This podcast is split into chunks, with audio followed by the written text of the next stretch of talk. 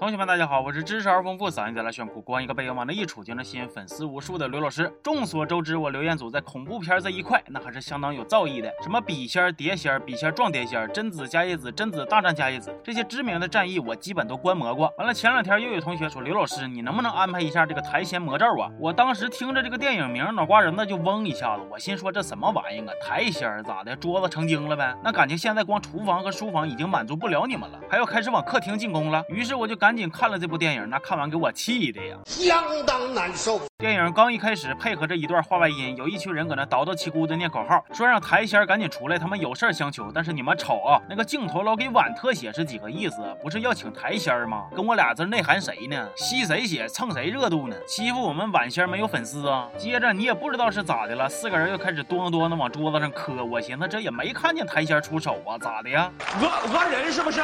再然后进个片头，正片开始。三男三女自驾郊游，突然车胎就爆了，大伙说要去找人帮忙，然后就吭哧吭哧的开始徒步。我寻思你那不是还停辆好车呢吗？派几个人开车出去求助，不比你们腿儿快呀？但是跟这种恐怖片聊常识呢，又显得我太较真儿，有点不可爱了，所以我就继续忍着。但是我真是越往后看越来气呀，上头啊，忍不住啊！这几个人瞅见一个独栋的小楼，喊了两嗓子，没人答应之后，他们就开始往里冲。完了，一冲进去呢，就跟回家了似的，睡觉的睡觉，参观的参观，私闯民宅闯的那叫一个理直气壮啊！干啥呀？当自己景点旅游呢，而且你们几个一个赛一个的脑瓜子里边装的到底都是啥呀？荞麦皮儿啊？那屋里到处都是白布，还摇哪都点着核能蜡烛，你不觉着奇怪吗？就算不觉着奇怪，那还不觉着害怕吗？接着格子衫小哥呢就提议说咱们来玩台仙儿吧。其他人一听也不管这个提议合不合理，也不管现在是啥局势，也不管为啥自己都被困在荒郊野外了，还不琢磨吃啥喝啥，下一步该咋办？反正就都跟缺心眼子似的，开心的同意了。哎呀，我要是台仙儿啊，碰着你们几个傻子上赶着给我凑 KPI，我真是做梦都能笑醒了。因为台前只能四个人玩，歪辫女就提议说女士优先，三个女孩再加上唯一一对情侣里的男的，完了情侣男的就摆出了一种哈哈看见了吧，也有对象也了不起，哎，你就这种表情，你说你想不想揍他？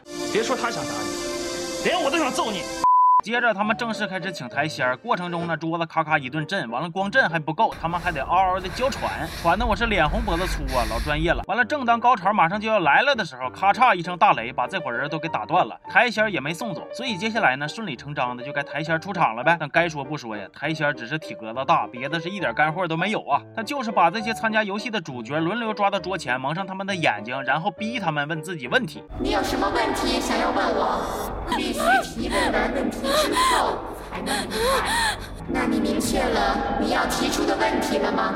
哎呦我去了，大姐，我真是服了你了，啥情况啊？你当自己开记者招待会呢？你在听你自己说话那个声咋的呀？感情你们鬼界现在也开始流行玩电了？完了，电影在这段主角轮流见鬼的三四十分钟里，还在不断的穿插他们的回忆。对，没想到吧？这个连评分都没有的破片，居然跟我玩起交叉叙事了。你也不掂量掂量自己的斤数，那你能插明白了吗？在他们四个的回忆里，都有一个共通的人物，是他们大学的校花。注：该校花不是我崩的，是他们自己电影说的啊。而这四个人也都跟这位校花有一定的纠葛，像这个一瞅就像玻尿酸中毒了的妹子，以前就很嫉妒校花。歪辫女遭遇校园暴力，被校花给救了，俩人就成了好闺蜜。这块我要插下嘴啊，请问这三位参与暴力的阿姨，你们有事吗？导演，你确定这是大学生？老年大学呀？而情侣男以前是校花的男朋友，情侣女则是一直暗恋情侣男，还趁着情侣男喝多了跟他深度交流，交叉感染，啪啪一啪啪了。再后来，校花不知道因为啥就跳楼自杀了。完了，看到这儿呢，大伙肯定都猜着了，对，没有错，校花的死跟这四个人有关。而今天的这一切肯定就是人为策划的，目的就是要为校花报仇。你们千万别说我提前剧透啊，谁说我就亲死谁。你们瞅着没有，这个破玩意它值得我一透吗？观众但凡是年龄超过八岁，智商超过六十，那就没有猜不出来的。原来当年校花跟情侣男搞对象那会儿呢，秉承着坦诚相见的原则，就说了自己曾经差一点被非礼，但是后来被救了的往事。情侣男听完就不行了，就要死要活、哭唧赖尿的出去买醉，还跟别人说自己咋咋难受，咋咋的接受不了。哎呦我去了，我真想一棍子杵死你啊！你是不是有病啊？你女朋友是被强奸未遂，那未遂是啥意思？你懂不懂啊？那拢共就被几个流氓搂了几下胳膊，还没有你平时做按摩的尺度大呢。再说了，你喝点猫尿就乱性的小王八蛋，跟我俩演什么精神洁癖呀？情侣男把这件事呢告诉别人之后，就传到了其他仨人的耳朵里。情侣女知道了之后就来劲了，羞辱校花说：“你个不三不四的女人，快点离我男神远一点！”哎呀，大家快来看呐，这现在家禽都会说话了。还有玻尿酸女不一直嫉妒校花吗？就上网发帖添油加醋的诋毁人家。我寻思你一个天天上网搞网贷的，哪来的底气 diss 人家的呢？而歪辫女因为以前校花谈恋爱的时候稍稍的冷落她了，她就心里不平衡，所以这次校花被人误解，她也不帮忙解释，还推波助澜。哎呦我去了，人家校花是上辈子造多少孽，这辈子碰你们几个呢？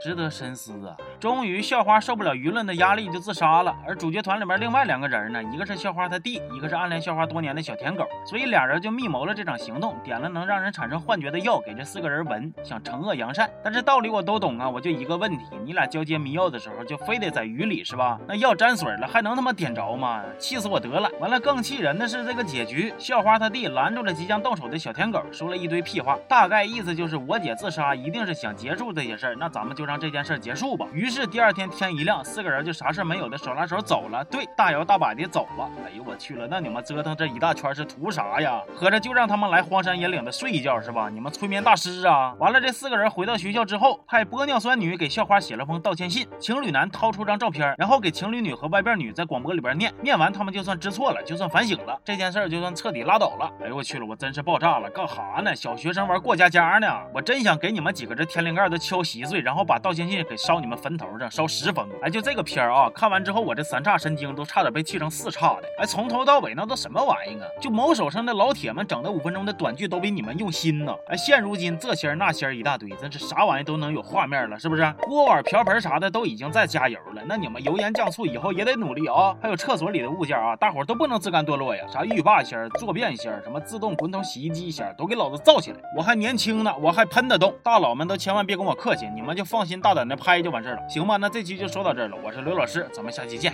好。